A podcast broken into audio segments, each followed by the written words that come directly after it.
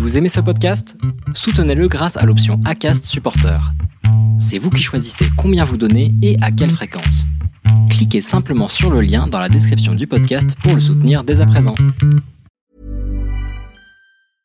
Hiring for your small business? If you're not looking for professionals on LinkedIn, you're looking in the wrong place. That's like looking for your car keys in a fish tank. LinkedIn helps you hire professionals you can't find anywhere else, even those who aren't actively searching for a new job but might be open to the perfect role. In a given month, over 70% of LinkedIn users don't even visit other leading job sites. So start looking in the right place. With LinkedIn, you can hire professionals like a professional. Post your free job on linkedin.com slash people today.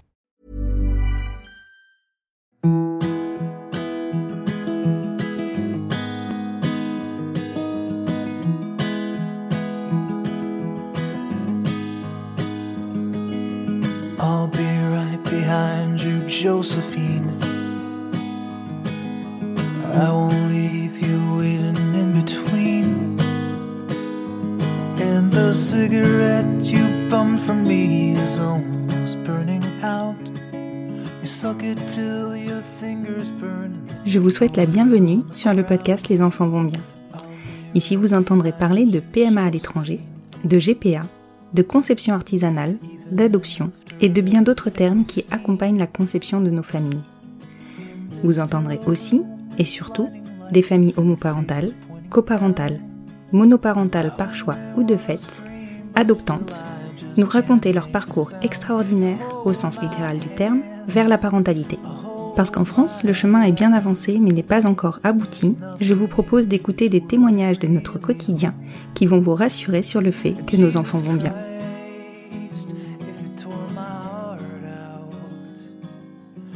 Bienvenue dans l'épisode 8 de la saison 3.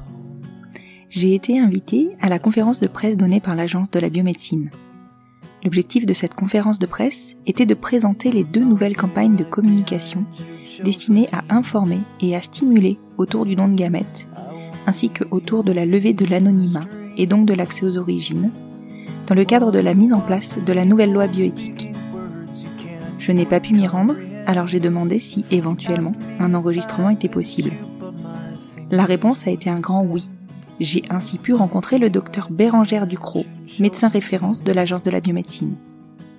Ensemble, nous avons pu évoquer les objectifs de l'agence, les méthodes engagées pour augmenter le nombre de donneurs potentiels, qui passent essentiellement par une campagne de communication sans précédent, ainsi que la levée de l'anonymat, qui inévitablement va impacter les stocks de gamètes.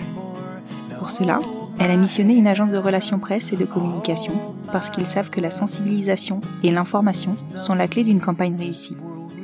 Ils ont donc élaboré et lancé massivement sur divers supports les messages qu'ils veulent faire passer.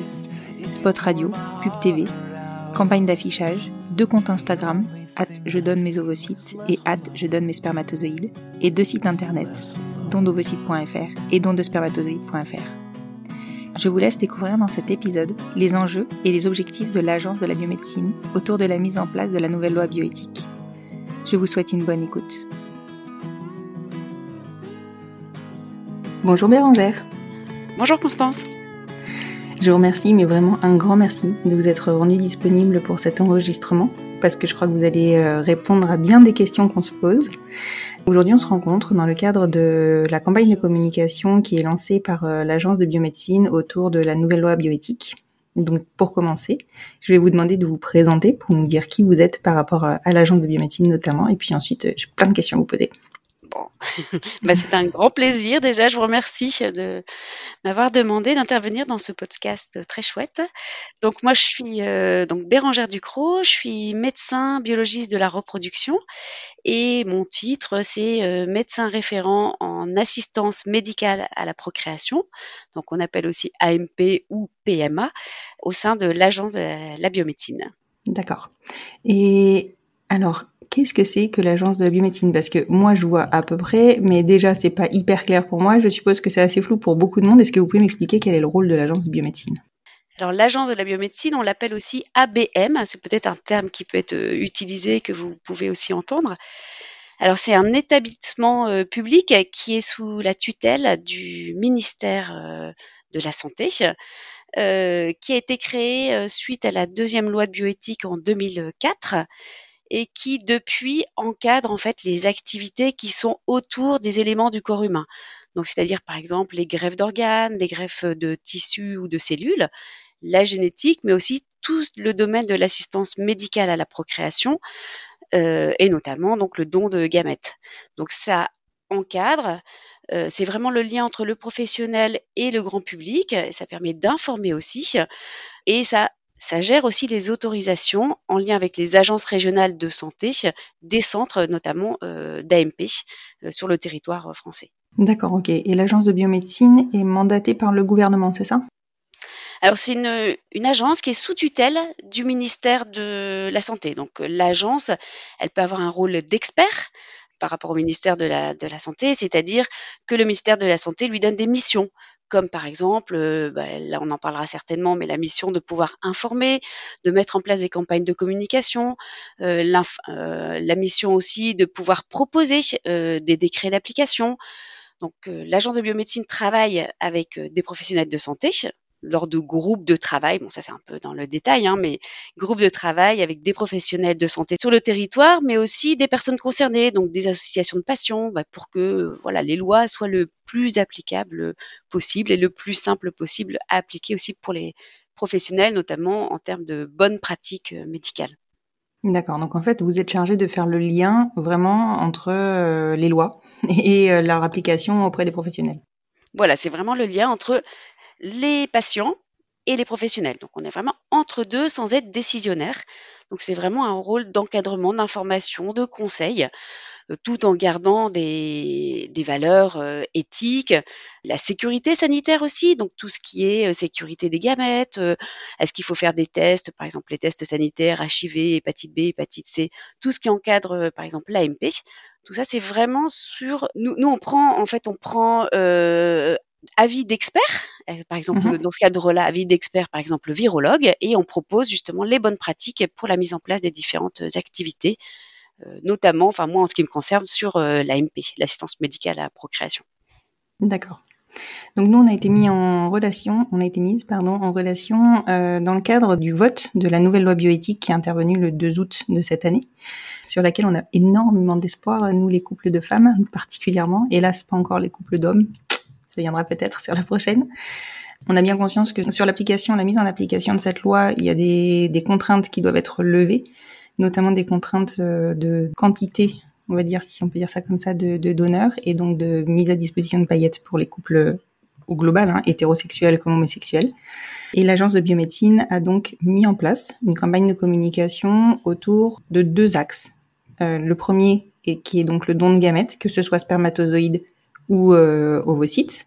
Et la deuxième campagne est liée à l'accès aux origines puisque les donneurs, en tout cas l'anonymat du donneur a été levé est en passe de l'être, on va dire, euh, dans le cadre de l'accès à la PMA.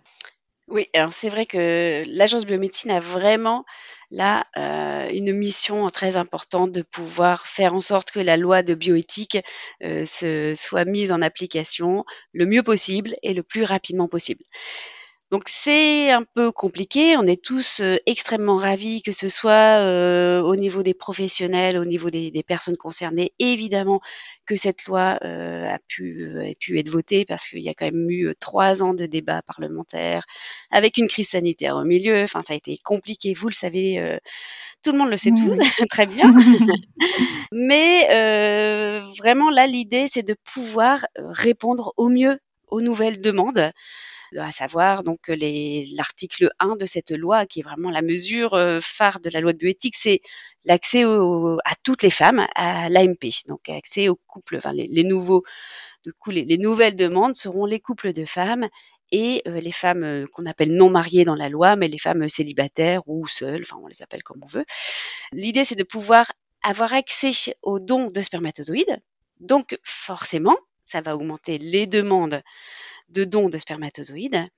Et donc, afin de répondre au mieux à cette augmentation de demande, eh ben, il va falloir plus de donneurs de spermatozoïdes. Et donc, on sait que ce qui marche, c'est vraiment la sensibilisation du grand public. Dès qu'il y a eu des campagnes de communication au sein de l'agence de, biomédecine ou bien même au sein au niveau local, au niveau des centres, ça marche super bien. La sensibilisation des personnes, c'est ce qui fonctionne le mieux. Les personnes, euh, voilà, pensent au don de gamètes, mais c'est vraiment de temps en temps le déclic. Il dit ah oui, tiens, j'ai entendu euh, la campagne de communication, donc du coup, ok, j'appelle le centre, j'ai les coordonnées, j'appelle le centre pour pouvoir donner. Donc là, l'idée, c'est de vraiment avoir une campagne de communication d'une envergure euh, jamais vue. C'est-à-dire, c'est vraiment là de grande envergure déjà sur.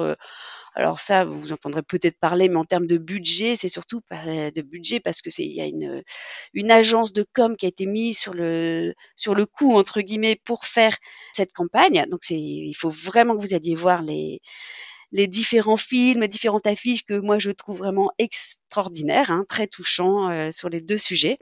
J'essaierai de les mettre à euh, disposition, effectivement. Ouais. Non, non, mais c'est vraiment très chouette. Nous, on les a un peu testés euh, en interne, puis ça a été testé aussi sur euh, un panel de, de, de, personnes, et ça fonctionne bien. Et il faut savoir qu'en fait, il y a eu une enquête là début septembre sur un panel de, de, de personnes euh, qui montrait vraiment que 80% des personnes étaient vraiment favorables au don de gamètes, mais que seulement 17% des personnes étaient bien informées.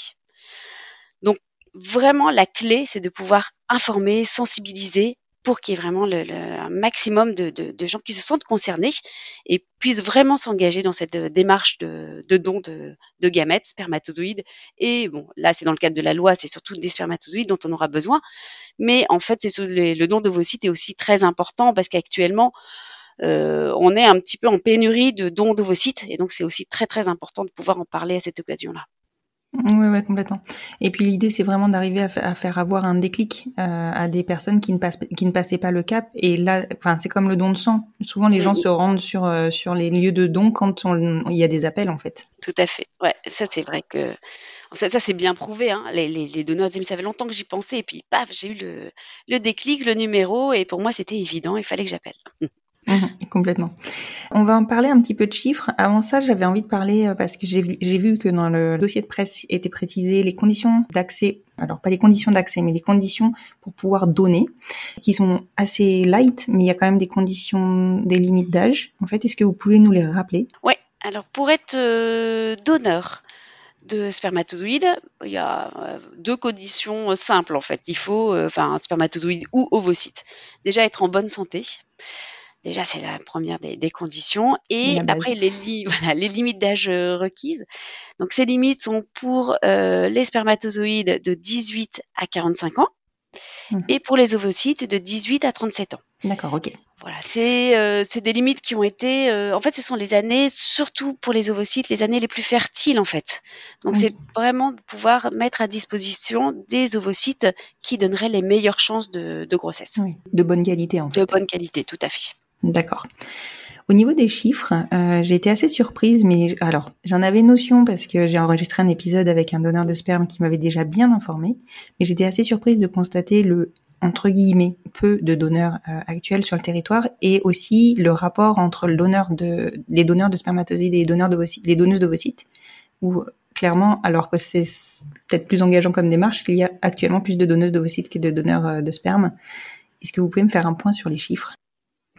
Ouais, alors c'est vrai que alors là on a les chiffres de 2019 parce que 2020 mmh bon ça a été une année un peu un peu à part où euh, l'activité de don de gamètes a été vraiment euh, en baisse bah, dû évidemment vous le savez à la pandémie mmh pour lequel il y a eu beaucoup d'activités d'AMP qui ont dû être euh, limitées voire stoppées. donc les chiffres de 2019 mais c'est des chiffres qui sont assez stables en fait depuis 2016 il faut savoir que depuis 2016, il y a eu un grand changement au niveau de la loi de bioéthique qui a été pareil euh, très très important pour les, les professionnels et l'accès aux dons de gamètes, c'est que euh, les personnes qui n'avaient pas encore procréé, qui n'avaient pas encore d'enfants, ont pu entamer les démarches de dons. C'était pas possible avant. Euh, donc depuis 2016, on a eu un petit peu plus de donneurs et de donneuses parce que bah, les, gens qui n'avaient pas procréé peuvent accéder euh, donc à, à, la démarche de don de gamètes. On a à peu près 300 donneurs de spermatozoïdes par an en France, donc sur toute la France, donc euh, parmi mmh tous les hommes de 18 à 45 ans, c'est vrai que c'est très très peu. C'est sûr. Voilà. Alors après, quand on sait que les gens se sentent peu informés, ça peut se comprendre. Voilà, on espère que justement avec toutes les campagnes qu'on met en place, c'est de pouvoir euh, augmenter ce chiffre. Et pour les donneuses d'ovocytes, on est à peu près à 800 donneuses d'ovocytes par an en France qui ont pu voilà faire un prélèvement d'ovocytes. il faut savoir qu'un un donneur de spermatozoïdes fait plusieurs recueils de sperme et donc du coup permet la naissance de plusieurs enfants, jusqu'à 10 enfants grand maximum, enfin maximum, ça c'est dans la loi de bioéthique aussi. Mmh Par contre, une donneuse d'ovocytes, quand elle fait un don, euh, en général, il y a la naissance d'un ou deux enfants grand maximum. Oui. Et donc les chiffres de naissance issus de donneurs euh, de spermatozoïdes sont plus importants. Voilà. voilà. Tout à fait. Mais c'est c'est vrai que c'est difficile à, comprendre cette différence de chiffre parce que vous, le disiez, hein, un don d'ovocytes, ben, ça implique euh, une stimulation euh, ovarienne, ça implique un prélèvement au bloc opératoire. C'est quand même beaucoup plus prenant et engageant qu'un don de spermatozoïdes où l'homme vient euh, au niveau d'un centre de don, fait plusieurs recueils, donc il y a quand même plusieurs, euh, plusieurs euh, rendez-vous quand même. Mais là, c'est un recueil par masturbation, une ou deux prises de sang pour, pour valider la démarche de don. Donc c'est sûr que c'est moins, moins engageant d'un point de vue médical que le don d'ovocytes. Après, ce qu'il faut, ce dont il faut avoir notion, je crois qu'on en a parlé hier d'ailleurs, puisqu'on s'est vu hier euh, un petit peu avant, euh, c'est que souvent une personne qui se présente pour être donneuse ou donneur ne pourra pas forcément donner. Et je crois que le ratio est assez faible finalement sur euh, la personne, parce qu'il y a beaucoup de tests qui sont passés. Et donc, ça ne veut pas dire qu'il n'y a que 300 personnes qui se proposent, enfin que 300 donneurs qui se proposent. Il y en a peut-être cinq fois plus, mais tous ne peuvent pas donner. Oui, tout à fait. Alors déjà, euh, bon, il faut que les personnes euh, remplissent les conditions d'âge, hein, donc euh, les personnes ne sont pas forcément au courant quand ils, quand ils, quand ils appellent, mais effectivement, alors il y a déjà un premier rendez-vous. Alors après, l'ordre des rendez-vous, ça dépend un petit peu des, des centres, hein, mais c'est assez un rendez-vous en général d'information qui peut être fait par soit par un médecin du centre, soit par un psychologue ça permet un petit peu d'expliquer la démarche de don, qui est quand même, euh, on parlait d'engagement, mais qui est engageante, hein, qui est quand même une démarche en vue de d'aider euh, des personnes à pouvoir euh, procréer. Donc c'est quand même une démarche qui, qui, qui, demande de donner de, de, de sa personne et de son éthique. Donc déjà, il faut être au clair, ok avec ça, par rapport, on parlait de de l'anonymat, on parlait en fait, il faut pouvoir répondre aux trois grands principes du don, c'est ça là où je voulais en venir. C'est-à-dire qu'il faut être volontaire, c'est-à-dire qu'on peut pas être euh, obligé de venir, même si quelqu'un nous a dit bah moi j'attends un don de, de, de spermatozoïdes, s'il y a plein de donneurs qui viennent, bah je vais avoir des délais d'attente un peu réduits. Euh, on peut pas se sentir obligé de venir. Il faut vraiment que ce soit une démarche personnelle. Ensuite, euh, la gratuité. On peut pas rémunérer, mais ça peut-être qu'on y reviendra après, on peut pas rémunérer les personnes qui viennent faire un don de gamètes en France. Ça fait partie des principes éthiques de don d'éléments du corps humain. Et ensuite, l'anonymat. Donc ça, on y reviendra aussi. Mmh euh, il faut être au clair aussi avec cet anonymat, c'est-à-dire que le donneur ou la donneuse ne pourront pas euh, avoir accès aux informations concernant les personnes qui vont recevoir leur don. et c'est pareil, les enfants qui seront issus de leur, de leur, leur don ils ne pourront pas savoir non plus qui ils seront. Il y aura juste la possibilité, dans le cas de la nouvelle loi, de l'accès aux origines, mais c'est l'accès aux origines des enfants, des personnes issues de dons, qui pourront avoir accès aux informations concernant le donneur ou la donneuse qui a permis leur naissance. Donc c'est mmh. seulement les personnes issues de dons qui pourront avoir accès à ces informations. Voilà, donc il y a déjà voilà, voilà, donc déjà une première il y a déjà des gens qui finalement sont venus dans le centre de dons pour euh, faire cette démarche de don qui finalement ne sont pas prêts à donner. Donc euh, là, on les incite plutôt à réfléchir et à revenir peut-être dans un second temps, après réflexion ou différents échanges. Et après, il y a aussi des examens, une consultation médicale. On s'assure que le donneur ou la donneuse n'est pas d'antécédents génétiques qui les exclurait entre guillemets, j'aime pas trop ce, du don, c'est-à-dire éviter qu'il y ait une maladie génétique transmissible grave qui soit transmise en fait à l'enfant. Mmh Et après, il faut aussi que ce qu'on appelle soit la réserve d'ovocytes dans le cadre du, du don d'ovocytes, soit les paramètres euh, du sperme, soit aussi euh, en adéquation avec, la, avec le don. Donc, il se peut aussi que finalement, qu'il y ait des personnes qui aient pu procréer, mais qui n'est pas une réserve suffisante d'ovocytes ou de spermatozoïdes pour pouvoir les donner, que ce ne dans le cas par exemple des inséminations, que, ce, que les paramètres spermatiques, le nombre de spermatozoïdes ne soit pas suffisant pour des inséminations alors que cette personne a pu procréer naturellement. Oui. Donc c'est sûr qu'on on perd entre guillemets euh, entre 20 et 30% des personnes qui se présentent au niveau des centres de dons. Donc, quand on dit 300 euh, donneurs de spermatozoïdes, il peut y en avoir effectivement euh, 400, 500 qui se présentent au niveau des centres de dons. D'accord. Et vous venez de l'évoquer, et je pense que c'est peut-être le, le moment d'en parler. Euh, le, le grand enjeu donc de cette nouvelle loi biotique, le deuxième grand enjeu, c'est euh, la levée de l'anonymat justement. Donc, euh, du coup, la- le, le droit d'accès aux origines, qui va avoir une vraie répercussion sur euh, ben, les stocks actuels et les stocks à venir. Est-ce que vous pouvez détailler et développer un petit peu, euh, enfin, ce qui va se passer à, à partir du 1er septembre euh, 2022, si je me trompe pas, c'est ça? Oui, c'est ça. Donc il va y avoir un calendrier de mise en place. Donc là, la loi a été votée le 2 août euh, 2021. Le 28 septembre 2021, euh, les décrets en Conseil d'État sont sortis concernant les conditions d'âge. Donc ça, ça a permis pour l'article 1, c'est-à-dire l'accès aux couples de femmes et femmes seules, de pouvoir euh, accéder tout de suite à l'AMP avec euh, tiers d'honneur. Concernant l'accès aux origines, euh, la loi a été votée pareil le 2 août 2021, mais elle prévoit un an euh, de mise en place. C'est-à-dire que pendant un an, l'Agence de la biomédecine, en lien avec le ministère de la Santé, va mettre en place le système qui va permettre euh, de, de- de la, la mise en place d'un registre d'accès aux origines. C'est-à-dire Mhm. qu'à partir du 1er septembre 2022, tous les donneurs et donneuses qui se présenteront donneront dans le cadre de la nouvelle loi. Jusqu'au 1er septembre 2022, tous les donneurs donnent dans le cadre de l'ancienne loi. Mhm. 1er septembre 2022, les personnes qui se présentent dans le cadre d'un- d'une démarche de don donnent dans le cadre de la nouvelle loi, c'est-à-dire qu'ils consentent à l'accès aux origines obligatoirement. Mhm.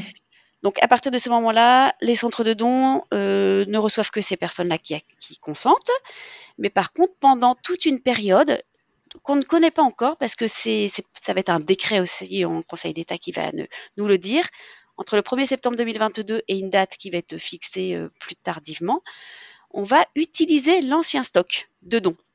Mhm. Euh, L'idée, c'est de pouvoir, ben, évidemment, pouvoir utiliser euh, l'ancien stock pour ne pas devoir détruire les spermatozoïdes des donneurs qui n'auraient pas euh, consenti à l'accès aux origines. Oui. Ce qu'il est important de savoir aussi, c'est que les donneurs ancien régime, si je peux m'exprimer comme ça, donc ceux qui ont donné jusqu'au 1er septembre 2022, auront la possibilité de changer leur consentement. C'est-à-dire qu'à partir du 1er septembre 2022, ils pourront contacter une commission qui va être créée là durant l'année à venir euh, pour dire ben moi je suis ok pour changer mon consentement et pour donner euh, mon accord pour l'accès aux origines. Mhm. Du coup, ces do- donneurs et donneuses passeront dans, les do- dans, dans le stock des donneurs, entre guillemets, nouveau régime. Et on pourra continuer à utiliser les paillettes dans le cadre du nouveau régime d'accès aux origines. Et aussi, les enfants, enfin, les personnes qui, à leur majorité, demanderont des informations concernant le donneur ou la donneuse qui a permis leur conception, pourront éventuellement avoir accès, si la personne a changé le consentement, euh, à des informations non identifiantes et identifiantes. Mhm. L'identité du, de- du donneur ou de la donneuse ou d'autres informations. D'accord. Donc c'est vrai que là, il y a un réel enjeu euh, aussi de communication auprès des anciens donneurs pour qu'ils fassent la démarche euh, et éviter la destruction des, des stocks euh, actuels. Donc c'est c'est la deuxième campagne de communication là qui est sortie là récemment au mois d'octobre. C'est vraiment de pouvoir donner l'information aux anciens donneurs et donneuses de cette possibilité de changer leur consentement à partir du 1er septembre 2022. Alors ce qui est euh, vraiment mis en avant dans cette campagne de communication, alors d'ailleurs le, le, le petit slogan c'est je ne cherche pas des parents mais je cherche une réponse à des questions. Mhm. Ce qui est vraiment mis en avant, c'est ne vous inquiétez pas, il n'y aura pas de mise, euh, enfin de comment dire, de de de, de De filiation. parentalité, de filiation, euh, comme c'était déjà bien clair auparavant. Mais l'idée des enfants qui pourraient faire cette démarche d'accès euh, aux origines, c'est vraiment de de savoir comment ils sont venus au monde entre guillemets. Oui, d'où ils C'est-à-dire viennent. de vraiment quand on les d'ailleurs quand on rencontre les enfants qui qui sont nés de dons de gamètes, l'idée première c'est de dire mais quelle est cette personne qui a fait la démarche? Comment je peux être là? Et vraiment d'avoir cette pièce de puzzle. C'est d'ailleurs l'idée de, de, la campagne de com, hein, d'avoir cette pièce de puzzle manquante pour la construction de l'identité. Et ça reflète vraiment, enfin, je, pense que tous les enfants issus de dons pourront s'identifier, peut-être pas tous, hein, peut-être qu'il y a d'autres questions évidemment, mais je pense que la grande majorité, quand on, bah, voilà, on a des professionnels qui ont pu en rencontrer euh, plusieurs, et c'est vraiment ce qu'ils mettent en avant. En disant mes parents, ce sont mes parents, c'est vraiment de se dire mais il y a une tierce personne quand même dans ma conception, et j'ai besoin de savoir euh, le pourquoi du comment. Oui, ce qui d'ailleurs euh, est, déjà euh, une des questions que l'on se pose quand on part sur euh, des parcours à l'étranger, où bah, notre premier choix c'est de savoir ce qu'on souhaite comme type de donneur, anonyme ou semi-anonyme. Et déjà actuellement, la plupart du temps, enfin on fait ce choix-là de base. Donc c'est une question, enfin voilà, on a une réponse en France, en tout cas on peut avoir cette réponse-là. On n'aura du coup plus la réponse de l'anonymat, mais on aura la réponse ouais, ouais, d'accès d'origine et, ce qui est plutôt rassurant, hein, euh, je pense qu'on va peut-être y venir, de savoir, euh, bah oui, est-ce que ça va baisser le nombre de donneurs euh, Là, c'est sûr, vous n'aurez plus de donneurs. Bah, logique. non, mais clairement, c'est c'est ce qu'on s'est dit. Enfin, on s'est dit, mais s'ils mettent en plus quelques, des, enfin, on a l'impression qu'il y a des bâtons dans les roues. De... Mais, mais c'est vrai que la, la, alors, la loi de bioéthique, elle n'est pas sortie du chapeau le 2 août 2021. Ça fait trois ans qu'on en parle. Ça fait trois ans que les professionnels du coup savent que l'accès aux origines va a priori être accessible. Et donc ça fait euh, trois ans qu'il y a une information euh, aux candidats donneurs et donneuses. Et il y a aussi l'interrogation. Est-ce que vous, si jamais l'accès aux origines euh, était accessible, est-ce que vous donneriez? Et la grande, grande majorité disent oui. Oui, moi, si ça peut aider. En fait, les, les donneurs et les donneuses, ce sont des vraies personnes altruistes. Mmh c'est vraiment des, euh, quand, on peut les rencontrer, c'est vraiment des très belles personnes qui disent, mais moi, je veux juste aider des personnes. Donc oui, j'aide des personnes, j'aide des personnes pour pouvoir procréer parce qu'ils ont besoin de mes gamètes, mais j'aide aussi. L'idée, c'est de pouvoir aussi de, aller jusqu'à la finalité, donc l'enfant qui est issu de ce don. Et donc, effectivement, si cet enfant a besoin de moi pour se construire, bien évidemment que je serai là. Et moi, je cherche pas un enfant. Moi, je donne euh, pour aider. de moi pour aider. Oui, oui, oui, complètement. Et c'est vrai que, encore une fois, par rapport à l'épisode que j'avais enregistré euh, avec euh, David, notre donneur, c'était ce qu'il en ressortait, c'était vraiment purement de, de, de l'altruisme. C'était beau, mm-hmm. c'était beau à écouter, vraiment très très beau à écouter. Et alors, du coup, la question que tout le monde se pose, parce que, enfin, clairement, c'est aussi un des des problématiques, c'est qu'aujourd'hui, donc, on sait qu'il y a euh, X couples, donc je crois qu'il y a 27 000 enfants qui sont nés, euh, qui, naissent euh, chaque année dans les sécos, enfin, grâce aux sécos, qu'il y en a 1300 ou 1400 qui sont issus de donneurs et de gamètes, de donneurs et donneuses de gamètes. Ça, c'est des couples hétérosexuels. La population qui va maintenant avoir accès à la PMA, donc ou à l'AMP, les couples de femmes et les femmes seules représentent quand même, je pense, va représenter une grosse partie de, ce futur accès. Euh, est-ce que ça a été anticipé, envisagé? Enfin, on a clairement peur aux embouteillages, et c'est déjà un peu le cas. Qu'est-ce qu'il en est au niveau des sécos Alors, ça a été anticipé, hein, parce que évidemment, bah, je parlais hein, des trois ans de mise en place. Ça a été anticipé aussi au sein de, bah, pour, la mise en place des, décrets. Hein. Les décrets sont sortis très rapidement après la promulgation de la loi. Mhm. Ça, c'est quand même une, euh, quelque chose d'exceptionnel hein, au niveau du, Alors nous, on a trouvé ça long. entre le 2 août et le 28 septembre, je pense. Alors en fait, juste pour comparer, quand la loi de bioéthique de 2011 euh, a été votée, il a fallu 5 ans pour qu'il y ait le décret d'application pour que les donneurs et donneuses sans enfants puissent donner. C'est juste pour comparer. oui, d'accord, ok. Donc de moi ça va. voilà, on prend. donc là, ok. Donc là, en fait, c'est parce que ça a été anticipé. On savait que, enfin, on savait, non, évidemment, il y avait des, des, des, débats parlementaires, donc on le savait pas d'avance, mais on se doutait bien qu'effectivement, euh, il y avait quand même une grande demande euh, sociétale et que la loi avait quand même de grandes chances de, passer. Donc tous les décrets d'application ont été anticipés. Mais il y a eu aussi, aussi beaucoup de, de réflexions quant aux possibilités pour les professionnels de pouvoir, vous le disiez, hein, accueillir ce nouveau public, entre guillemets, si je peux m'exprimer ainsi. Mmh Effectivement, là, aujourd'hui, on imagine que les demandes vont plutôt tripler, voire quadrupler par rapport aux demandes d'accès aux dons de, de, spermatozoïdes actuels, donc à savoir les couples hétérosexuels. Mmh et ça a été anticipé. Il y a des financements qui ont été alloués, notamment au centre de dons, au centre d'AMP, mmh pour pouvoir recruter des personnes, pour pouvoir accueillir ces nouvelles personnes. Oui. Euh, la majorité des centres de dons sont euh, dans des, enfin 98% des centres de dons sont des centres SECOS, donc ils sont intégrés dans des CHU. Et je pense que vous n'êtes pas sans savoir que l'hôpital public euh, peut être euh, de temps en temps en difficulté et que la mise en place de nouvelles activités passe par euh, des différentes réunions, différents directoires en recrutement et que dans certains centres, ça peut être plus compliqué que dans d'autres. Il y a certains centres qui étaient déjà aussi en souffrance. Mmh et qu'il est important de pouvoir consolider l'activité d'AMP actuelle avant de s'engager vers une autre activité d'AMP, sinon ça peut pas fonctionner. Donc mmh l'idée, c'est de pouvoir aider. C'est vraiment une des missions de l'Agence de la biomédecine, de pouvoir aider ces centres à s'organiser, à pouvoir vraiment utiliser les financements qui ont été alloués pour la mise en place de la nouvelle loi. Et c'est aussi pour ça qu'un comité de suivi va être mis en place. Donc il y a déjà eu plusieurs réunions entre l'Agence de la biomédecine, le ministère de la Santé, et dans lequel interviendra aussi des professionnels de santé, des associations de patients, des personnes concernées, la caisse de sécurité sociale, pour s'assurer qu'on est, on est vraiment sur le bon chemin pour une mise en place efficiente, égalitaire et non discriminatoire, parce que le but c'est vraiment ça, quoi, qu'on puisse donner l'accès à tout le monde de manière égalitaire sur le territoire, mais aussi vis-à-vis aussi des, des, personnes. Oui.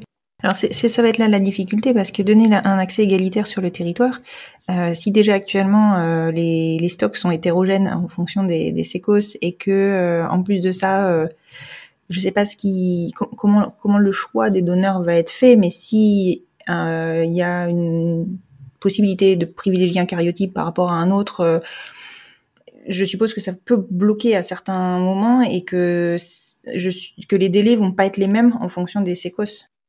Alors l'idée, c'est que euh, on puisse euh, remédier à ça parce que effectivement, les délais ne sont pas égalitaires sur le territoire. Ça, on le sait. Il y a des, euh, des centres de dons qui sont un petit peu plus riches entre guillemets en gamètes que d'autres.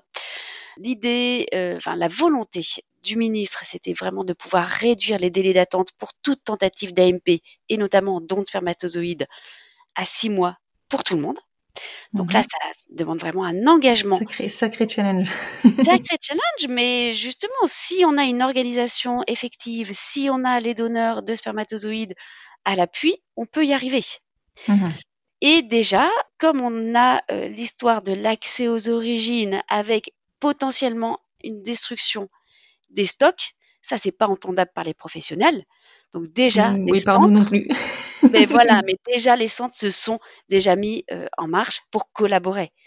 C'est-à-dire que les centres qui seraient les plus riches euh, ont déjà mis à disposition, euh, ça on l'a déjà entendu des professionnels, mis à disposition leurs paillettes pour des centres pour lesquels il y aurait un peu plus de difficultés dans le recrutement des donneurs ou dans les stocks de gamètes. Donc il y a des transferts possibles. Il y a des transferts possibles. C'est pas évident hein, de transférer les gamètes parce que quand on entend dire bah oui, bah pourquoi vous faites pas une banque euh, euh, nationale Oui, c'est vrai. Euh, sauf pourquoi pas? pourquoi pas? Déjà, on va avoir le registre des donneurs au niveau national d'accès. Enfin, c'est le registre d'accès aux origines, mais ça permettra déjà de déjà un premier point.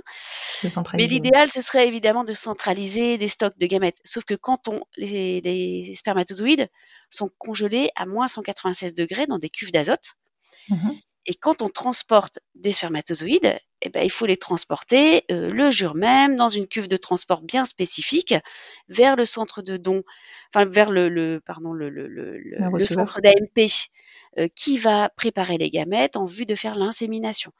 Donc ça demande toute une organisation entre le gynéco, le laboratoire, le centre de don. Euh, et c'est beaucoup plus, quand, même, quand même beaucoup plus sympa et logique pour les patients patientes que ce soit proche de leur domicile, parce qu'on ne peut pas demander, par exemple, euh, des patientes d'aller, euh, si la première banque, mettons, était à Paris, des patientes de Marseille, d'aller dans les deux jours précédant l'insémination aller chercher les paillettes à Marseille. Oui. Et engager des transporteurs, etc., ça coûterait trop cher. Mm, mm. Oui, c'est ça. Après, c'est une vraie question de budget. Enfin, faut que ce Et soit ouais, euh, c'est cohérent. ça.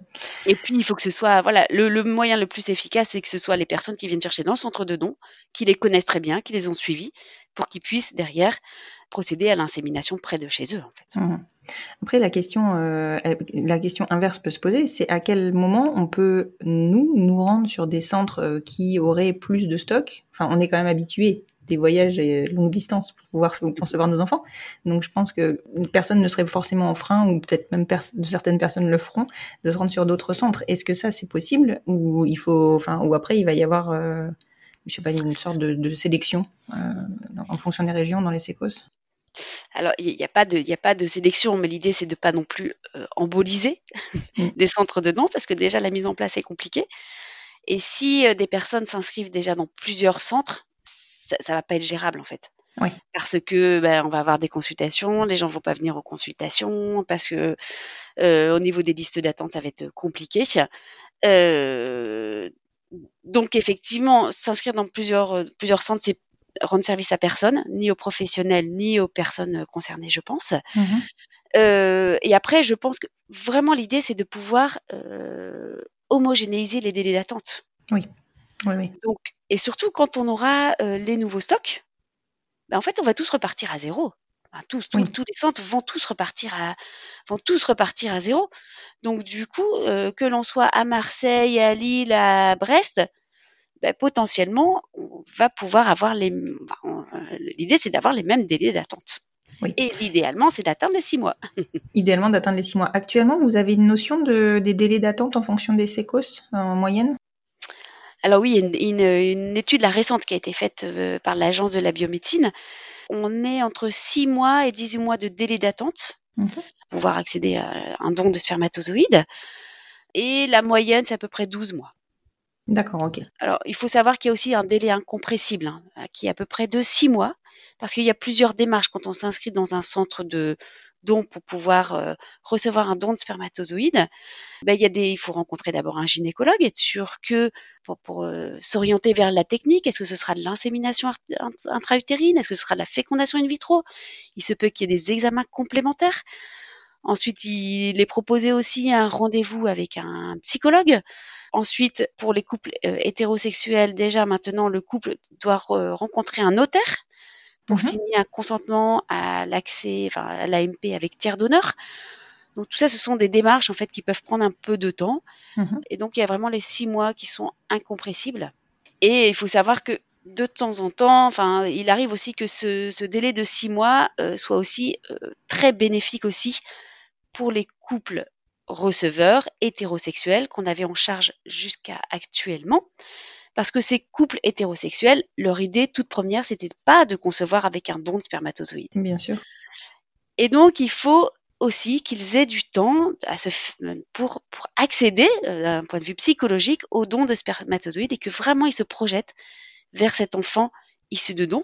Et c'est pour ça qu'aussi qu'on propose cette démarche d'accompagnement avec un psychologue bah, pour pouvoir faire euh, dans ce cadre-là le deuil de l'enfant intraconjugal, de vraiment pouvoir se projeter, comme je disais, vers l'enfant issu de don, de pouvoir se dire mais à quel moment est-ce qu'il faut parler du mode de conception à l'enfant, à l'entourage, euh, au niveau de son développement psychomoteur, on va pas parler de génétique à un enfant de 3 ans, il y comprend rien, mais par contre ça Mhm. peut être intéressant de lui en parler à l'âge de 15 ans. C'est toutes ces voilà, toutes ces, ces ces éléments-là qui peuvent être abordés justement dans les centres de dons. Et puis voilà, c'est pour ça que pour les couples hétérosexuels, le délai de 6 mois, voire même 12 mois, ben, peut être vraiment bénéfique euh, pour, euh, voilà, pour vraiment être prêt à recevoir euh, le don de spermatozoïdes. Mhm. Les parcours seront exactement les mêmes, qu'on soit un couple hétérosexuel, homosexuel ou une femme seule? Oui. Oui. L'idée du législateur, c'est vraiment qu'il n'y ait aucune discrimination. Donc Mhm. euh, là, c'est de pouvoir inscrire les gens dans l'ordre chronologique. Mhm.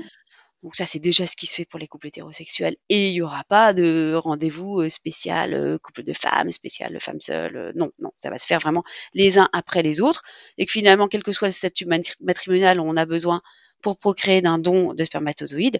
Et ben voilà, il se peut que voilà, dans les salles d'attente, il y aura euh, tout le monde et toute personne qui seront concernées par le don de, de spermatozoïdes.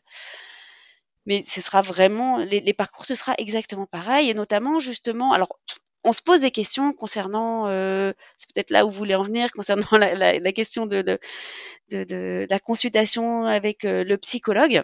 Oui. Où on se dit finalement, les couples de femmes, ça va peut-être être plus facile. Quand on interroge les centres de dons, on se dit bah, finalement, les, les couples de femmes, elles savent qu'elles vont devoir passer par un, un, don de spermatozoïdes. Donc ce deuil de l'enfant intraconjugal, il sera pas à faire. Non, il est déjà euh... de fait.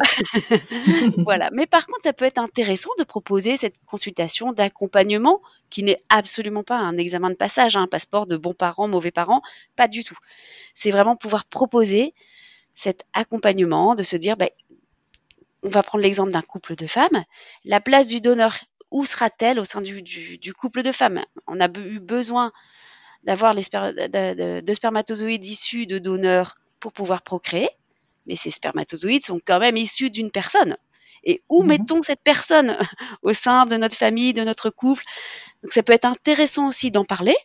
Ça peut être aussi intéressant de parler, euh, bah, éventuellement, bah, de, de, qui va porter l'enfant, de euh, si on se pose des questions, euh, comment appeler euh, la deuxième maman, enfin des choses comme ça qui peuvent être abordées justement avec les psychologues. C'est vraiment juste un, un, espace de discussion. Et des mmh. fois, on a besoin qu'on soit même les, les femmes seules ont peut-être besoin de cet espace de discussion pour se poser des questions que, que qui seraient pas encore venues. Euh, se dire ben voilà, je suis jeune, je veux procréer là maintenant, mais est-ce que finalement, est-ce que j'ai fait, euh, alors là peut-être qu'il y aura un deuil à faire, hein, on n'en sait rien. Nous, on va, les, les, les, centres de dons vont aussi apprendre avec oui, voilà. les nouveaux publics, hein, ça c'est certain. Euh, il y aura certainement aussi un deuil de se dire ben voilà, le deuil de euh, l'enfant issu euh, d'un couple. Je procrée euh, seule, mais du coup, je, pour cet enfant-là, euh, ce sera peut-être pas la même chose pour tous les enfants euh, de la même femme, hein, mais pour cet enfant-là, je fais le deuil de finalement d'avoir un conjoint et euh, un autre parent pour cet enfant. Bon, même mmh. s'il y a peut-être des adoptions possibles dans un second temps, etc. Ça, on le sait. Mmh.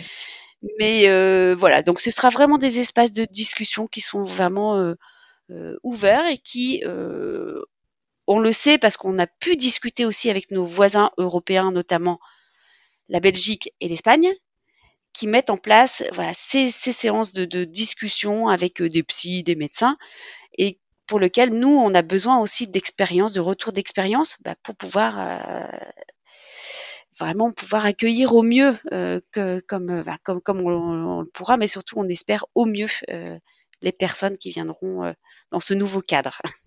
Oui, mais je trouve ça, vous me l'aviez dit hier et du coup j'allais, je voulais rebondir dessus justement. Je trouve ça vraiment super que vous soyez allé prendre conseil euh, auprès de des centres qui nous, reçoivent déjà et font ça depuis tellement d'années que bah ils ont de la matière à vous à vous donner quoi.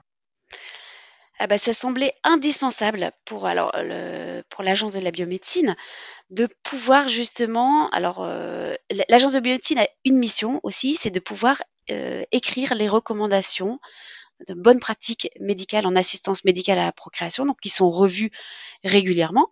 La dernière, les dernières recommandations, enfin c'était un arrêté hein, du ministre de la Santé, mais vraiment sous euh, conseil de, de l'Agence de la biomédecine. Euh, la dernière date de 2017, et là évidemment, dans le cadre de la nouvelle loi, ben, ça va être euh, les bonnes pratiques vont être revues et il va y avoir justement cet accompagnement, comme je disais, euh, va, va, va être mis en exergue dans ces bonnes pratiques. Et il est prévu que pour ces bonnes pratiques, euh, on puisse faire appel à des professionnels qui accompagnent déjà euh, les couples de femmes et les femmes seules, parce que en France, c'est une nouvelle activité. Donc évidemment que les personnes concernées, donc les associations, vont nous aider aussi à mmh écrire mmh. ces recommandations. Pas que les professionnels, hein, c'est les personnes concernées qui sauront nous dire comment faire aussi. Oui, complètement.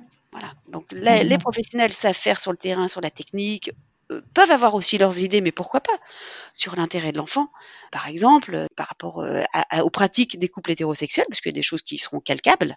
Mmh. Par contre, effectivement, pour euh, les couples de femmes et les femmes seules, euh, ben, on va avoir besoin de personnes voilà, qui ont déjà procréé, qui sont en parcours de, de procréation et voilà, les personnes qui, qui sont vraiment euh, concernées par la situation. Oui, et expérimentées pour le coup. Euh, Exactement. Complètement. Exactement. Et euh, alors, je vais, en fait, je vais repartir un petit peu sur le rôle de l'agence de la biomédecine parce qu'on en a parlé hier et j'ai trouvé que c'était super intéressant à aborder aujourd'hui. Vous disiez aussi que vous aviez un rôle de formation, de formation des professionnels euh, qui entourent donc euh, bah, cet accès à la PMA et que vous aviez notamment euh, aussi vocation à former, par exemple, des notaires sur cet accès. tout à fait. Donc là, euh, dans le cadre de la nouvelle loi de bioéthique, il y a un dispositif euh, majeur de, petits films, d'affiches, et il y a aussi tout un volet sur la formation des professionnels. Mmh professionnels du terrain, donc les centres d'AMP, donc les vraiment vraiment qui les, gens qui ont la, la qui vont recevoir la les personnes dedans quoi, oui. c'est ça. Mais aussi des prévus euh, via l'application euh, vidal.fr dont la majorité des médecins euh, enfin, sont abonnés. Donc c'est vraiment des formations pour les professionnels, mais c'est aussi prévu qu'il y ait des formations pour les médecins généralistes, pour les sages-femmes, pour euh, euh les, les gynécos, donc toutes les personnes qui pourraient informer Mmh sur, euh, pour les personnes concernées qui devraient avoir accès aux dons de gamètes, euh, concernant bah, l'accès aux origines, parce que bah, c'est pas non plus euh, évident pour tout le monde, hein, ce, ce, nouveau dispositif, le calendrier, le 1er septembre 2022, etc. Sur la filiation. Et c'est vrai qu'on s'est posé la question des notaires, parce que les notaires vont vraiment avoir un rôle très très important dans le cadre de cette nouvelle loi. Mmh rôle clé, hein, ça c'est l'article 6 de la nouvelle loi de bioéthique qui permet euh, une filiation euh, que je peux appeler euh, directe des mmh. couples de femmes par rapport à, leur enfant qui va naître d'un don de spermatozoïdes. Donc c'est vrai qu'avant, la filiation n'était possible que par l'adoption de la mère qui n'avait pas porté l'enfant. Là, c'est vrai que en passant par un notaire, en signant un acte comme toute personne qui va avoir recours au tiers d'honneur, un consentement à l'AMP avec tiers d'honneur, donc ça, ça n'a rien à voir avec le consentement, l'affiliation, ça permet mhm. vraiment de valider la démarche de don, ça permet d'exclure le donneur de l'affiliation. Mhm. Et les couples de femmes vont pouvoir aussi signer, lors du même euh, rendez-vous, un acte qui s'appelle la reconnaissance conjointe anticipée. Anticipée. Mhm. Voilà, ça permettra, euh, au moment de la naissance de l'enfant, de procurer ce document à l'officier d'état civil qui va permettre euh, du coup de l'état civil de qui va mettre en place l'état civil de l'enfant que la deuxième mère soit reconnue euh, voilà, deuxième parent de l'enfant instantanément instantanément sans démarche supplémentaire a posteriori et donc ça il faut que les notaires puissent être informés parce qu'ils ont reçu effectivement une circulaire du ministère de la Justice, comme euh, tous les professionnels d'AMP ont reçu le cadre de, de la loi. Mais ça va être important aussi bah, de, de, de, de, leur expliquer euh, les différentes démarches, la filiation instantanée dans le cadre de la loi actuelle, les enfants qui sont nés euh, via l'AMP à l'étranger dans les trois ans précédant la loi. Mmh. C'est pas forcément du quotidien des notaires qui font pas forcément ça. Ah on le ressent bien. c'est clairement pas ça. Mais c'est vrai que pardon, c'est vrai que je trouve ça judicieux euh, de former toutes les personnes qui vont être nos premiers accès à nous en fait, euh, qui n'ont actuellement aucune réponse, qui pataugent autant que nous dans la smoule, voire on leur en amène, on leur, on amène nous nos réponses. et, et, vraiment là, en ce moment, c'est assez flou. On a un peu l'impression qu'il y a un blocage de cet accès à la loi, alors que c'est pas le cas, c'est juste la mise en place. Mais voilà, c'est pertinent, je pense, de former les premiers. Euh, alors c'est vrai que la, mise en place peut être ressentie comme euh, douloureuse. Hein oui, c'est ça. Effectivement. Mais alors après, euh, tout le monde comprend que ce soit les professionnels, enfin tous les intervenants comprennent qu'il y a une, une, impatience parce que ça a été très long à mettre en place. Il y avait vraiment une volonté de, de tous pour que cette loi soit votée. Mhm. Mais comme on en parlait hier, je prenais, voilà, c'est comme la naissance hein, d'un gros bébé. On est hyper heureux, tout le monde est hyper motivé. Mais des fois, ça peut être compliqué les débuts. Oui, c'est ça. Il faut, voilà, il faut mettre en place la loi, tout. Voilà, pouvoir euh, vraiment l'idée c'est de pouvoir avoir un cadre qui soit le plus euh, le, le, plus euh, comment comment dire euh, serein serein et le plus fluide possible. Oui, voilà. Mm, mm, le plus fluide, c'est ça, c'est le terme que j'emploierais parce que vraiment, on a envie que ça marche. Oui. Alors, on aimerait bien que ça marche comme ça du jour au lendemain, un claquement, un claquement de doigts, mais bah oui, c'est c'est c'est c'est pas une nouvelle activité parce que l'activité de don tout le monde euh, sait la faire, mais c'est surtout que ça concerne beaucoup beaucoup de monde. Oui, voilà, c'est ça. En fait, c'est la population qui s'ouvre fortement. Mais c'est génial, c'est passionnant, c'est passionnant. De, euh, on entend les, professionnels des centres de dons qui sont ravis de pouvoir accueillir, mais qui sont ah, un peu angoissés quand même de se dire oh là là, mais comment on va faire pour gérer tout ça? Et qui s'organisent tout doucement. On a les retours et mmh finalement, ben voilà, cette angoisse, on se dit, voilà, on va prendre notre temps. Évidemment, pas trop de temps, hein, c'est pas l'idée. Mais voilà, on peut se dire que d'ici deux, trois mois, moi, je suis assez confiante pour se dire que d'ici 2000, début 2022, que ça puisse vraiment être lisse euh, partout mmh sur le territoire. D'accord. Donc là, si on résume, en gros, euh, un couple de femmes qui aujourd'hui a un projet de parentalité dans les 18 mois, au plus, euh, pour, elles, pourra avoir, elles pourront pardon, avoir accès à un don de sperme. Et une fois qu'elles sont enclenchées dans la démarche du don, s'il y a d'autres essais à faire, il n'y a pas à réattendre ces fameux ces, ces 6 mois, 12 mois, 18 mois en fonction des séquences. On est d'accord qu'après, ça, ça fluide après. Bien sûr. Ouais. Alors la grande majorité des cas, on passe, les, les, femmes passeront par des inséminations intra-utérines. Donc ça, c'est des techniques différentes, mais c'est des techniques. Euh, L'insémination intra-utérine avec don de spermatozoïdes a vraiment montré euh, dans le cas des, des, couples hétéros, puis à l'international, même au sein enfin, avec les couples de femmes et les femmes seules, des très bons taux de grossesse. Alors c'est une technique qui est beaucoup moins invasive que la fécondation in vitro, Mhm. et pour lequel on a quasiment 25 euh, à 30% de chances de grossesse à chaque insémination. Ah oui, c'est excellent. C'est excellent. Voilà, donc c'est très bon. Et donc du coup, il y a quand même plusieurs inséminations qui sont prises en charge par la sécurité sociale. Donc c'est pas du 100% dès la première, mhm. mais ça peut être fait sur un cycle. Si la première insémination échoue, s'il n'y a pas de grossesse, ça peut être fait sur le cycle d'après la deuxième insémination. D'accord. Donc c'est vrai quand on a euh, la démarche de don qui est enclenchée, voilà, on peut être quand même assez euh, serein s'il n'y a pas de, de, de problème gynécologique euh, ou autre pour avoir la grossesse quand même assez euh, rapidement. Assez rapidement, ok. C'est hyper rassurant les taux que vous annoncez parce que on, a quand même conscience que c'est pas non plus bah, du 100%, hein, même c'est loin d'être mm. du 100%. Et, et on a un peu notion parce que c'est un peu l'apanage des, des, des, centres de PMA à l'étranger. Hein. C'est, ils nous avancent tous leurs chiffres pour nous garantir leur, leur efficacité. Et c'est vrai que 25-30, c'est, c'est beau. C'est bien, c'est bien. Alors après, c'est certain, mais ça on le sait, et d'ailleurs, il faut le rappeler que la fertilité féminine diminue avec l'âge. Complètement. Et que c'est euh, hyper important d'informer aussi hein, toutes les femmes là-dessus. Alors après, quand le projet de grossesse arrive à 37 ans, bah, c'est tout. Mais qu'effectivement, il faut avoir conscience que on annonce ces chiffres 20, 25, 30% de chances de grossesse, mais c'est sûr que ça diminue euh, euh, avec l'âge. Et que on n'est pas à 25-30% de chances de grossesse à 42 ans. Ça, c'est certain. On en a notion. Enfin, voilà. Après, euh, ouais, mais ça, c'est vrai que c'est intéressant de pouvoir le, rappeler, quoi, parce que c'est bien sûr que on a peut-être conscience qu'à 42 ans, on n'a pas les, mêmes chances de grossesse qu'à 20, mais à 35 déjà, hein, ça me diminue beaucoup. Donc euh, voilà, donc. Euh... Donc si vous avez 32, 33 ans et que le projet il est maintenant, ben il est maintenant. Faut pas attendre. Au plus vite au mieux. Après, bah, c'est quand c'est voilà, nous on accompagne aussi. Bah, le projet de grossesse, il est là quand il est là. Hein. Euh. oui, oui, non mais complètement. Après, euh, voilà, il n'y a pas de. En tout cas, ce qui est hyper rassurant, c'est de vous entendre dire que vous êtes capable d'accompagner. Je crois que vous me disiez jusqu'à 43 ans. Si je ne me trompe pas. Alors ça, c'est effectivement le. le... Alors il y, a eu des, des, des limites d'âge hein, par décret pour accéder à l'assistance médicale à la procréation. L'insémination, ça a même été euh, validé jusqu'à 45 ans. Oui. Mais par contre, il faut savoir que les chances de grossesse, notamment entre 43 et 45, sont quand même assez faibles. Hein.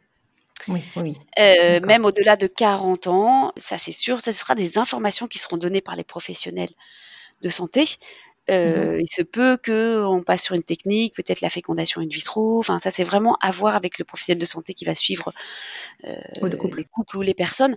Ça c'est certain, mais euh, on peut, on peut effectivement dans le cadre de l'AMP accompagner jusqu'à 43-45, euh, mais euh, c'est pas l'idéal. oui, évidemment.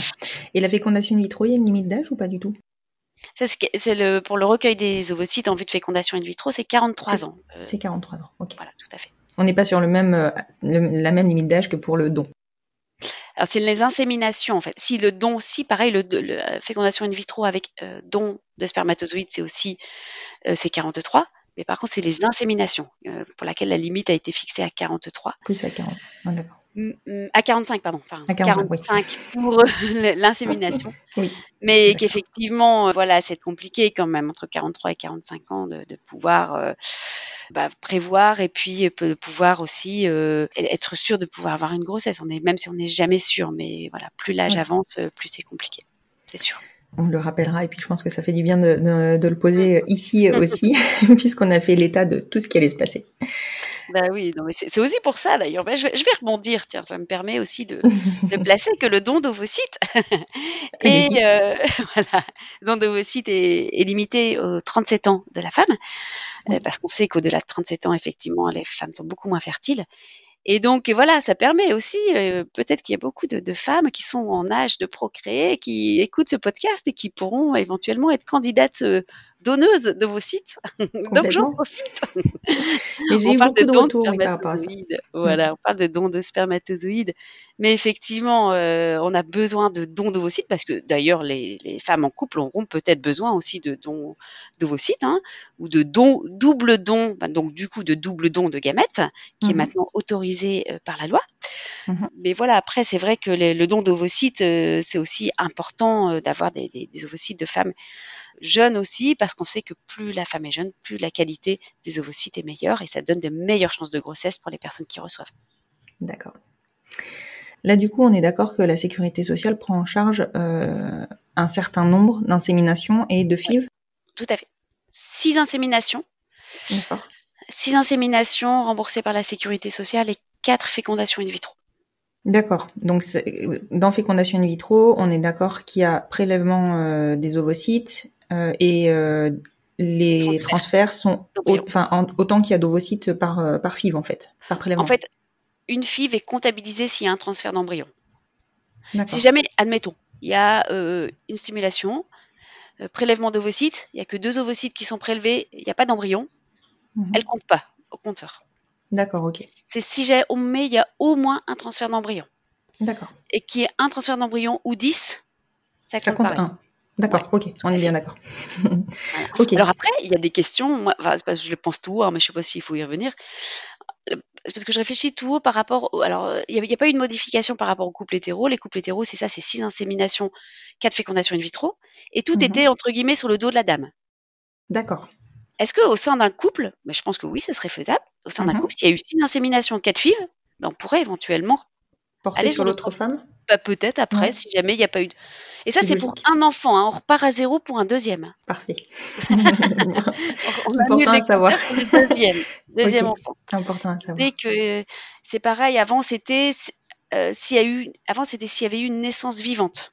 Oui, Maintenant, c'est s'il y a eu grossesse. Donc c'est important aussi euh, dans Bah les, oui. les cadres des fausses couches, etc. bien sûr. Ok, ok, très bon à savoir.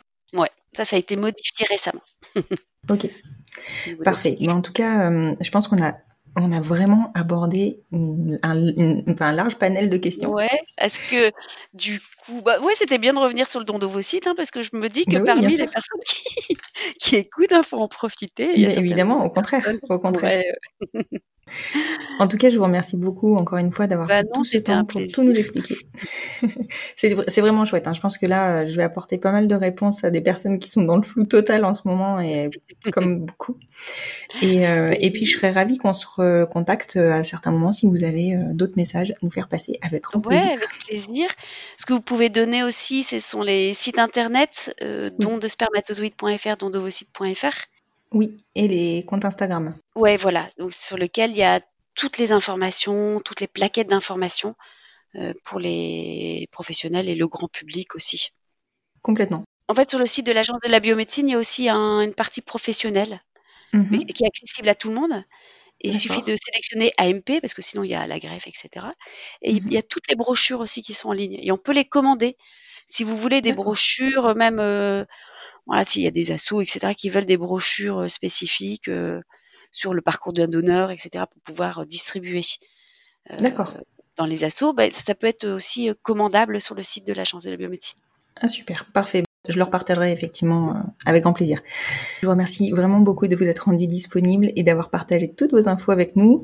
Je vais de mon côté euh, diffuser le maximum d'infos que j'ai pu avoir moi, auxquelles j'ai pu avoir accès pour que bah, pour que vous puissiez découvrir euh, bah, tous les petits spots qui ont été mis en place, la campagne de communication et, et peut-être en profiter pour que vous vous diffusiez, enfin nos auditeurs diffusent euh, pour pouvoir obtenir plus de dons de vos sites et de dons de sperme parce que c'est quand même aussi, bah, certes on s'en sert, mais c'est aussi à nous de, bah, de motiver, mobiliser un maximum de gens autour de nous. Je vous dis à très bientôt Bérangère, j'espère qu'on sera à nouveau en contact et j'ai pris un réel plaisir à enregistrer cet épisode avec vous. Je vous remercie. Eh ben, avec grand plaisir Constance, à très bientôt, merci. À très bientôt.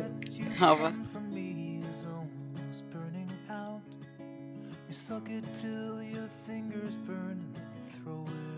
Je vous reprends en espérant que cet épisode vous aura apporté des réponses, vous aura rassuré sur les objectifs de l'agence de la biomédecine. Je vous avoue que moi-même je suis assez surprise de ces objectifs si ambitieux et j'espère qu'ils vont pouvoir les tenir. Je vous propose tout au long de la semaine de vous partager les documents et les supports de communication qu'ils m'ont fait parvenir afin que vous puissiez découvrir ces campagnes de communication. Sur le compte Instagram du podcast, Ad les enfants vont bien podcast. Vous pouvez aussi m'y retrouver pour qu'on poursuive la discussion autour de ce thème ou pour pouvoir en démarrer de nouvelles. Si cet épisode vous a plu, qu'il a répondu à des questions et qu'il pourrait répondre à des questions que vos connaissances pourraient se poser, je vous invite à le partager et à le faire découvrir. Vous pouvez aussi, si vous souhaitez soutenir le podcast, me laisser 5 étoiles sur votre plateforme d'écoute ou me laisser un petit commentaire. Je vous souhaite une très belle fin de semaine et je vous retrouve lundi prochain pour un nouvel épisode du podcast. Les enfants vont bien.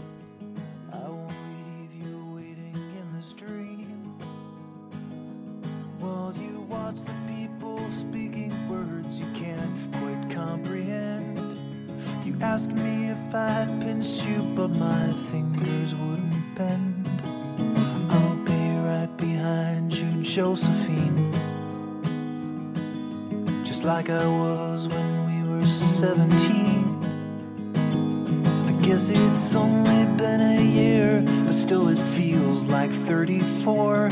I don't feel like I am living in the same skin anymore. Now hold my hand, hold my breath. There's nothing in this world we really own.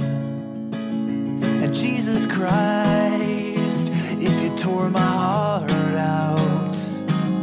The only thing I'd feel is less alone, less alone.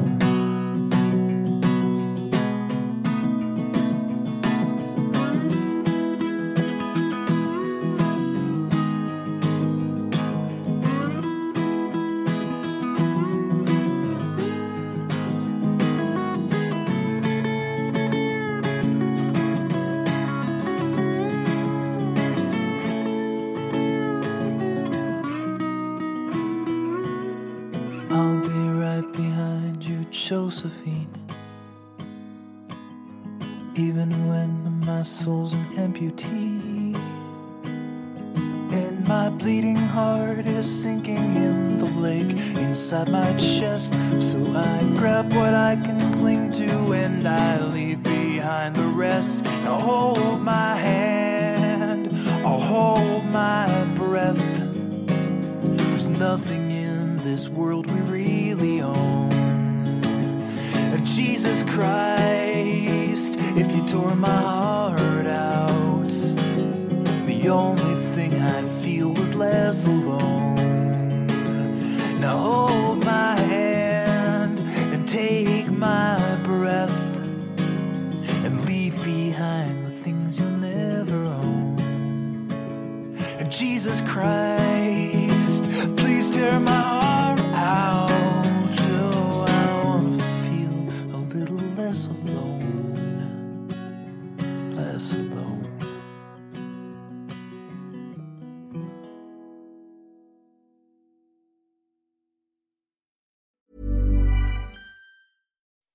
When you make decisions for your company, you look for the no brainers. If you have a lot of mailing to do, stamps.com is the ultimate no brainer. Use the Stamps.com mobile app to mail everything you need to keep your business running with up to 89% off USPS and UPS. Make the same no brainer decision as over 1 million other businesses with Stamps.com. Use code PROGRAM for a special offer. That's Stamps.com code PROGRAM.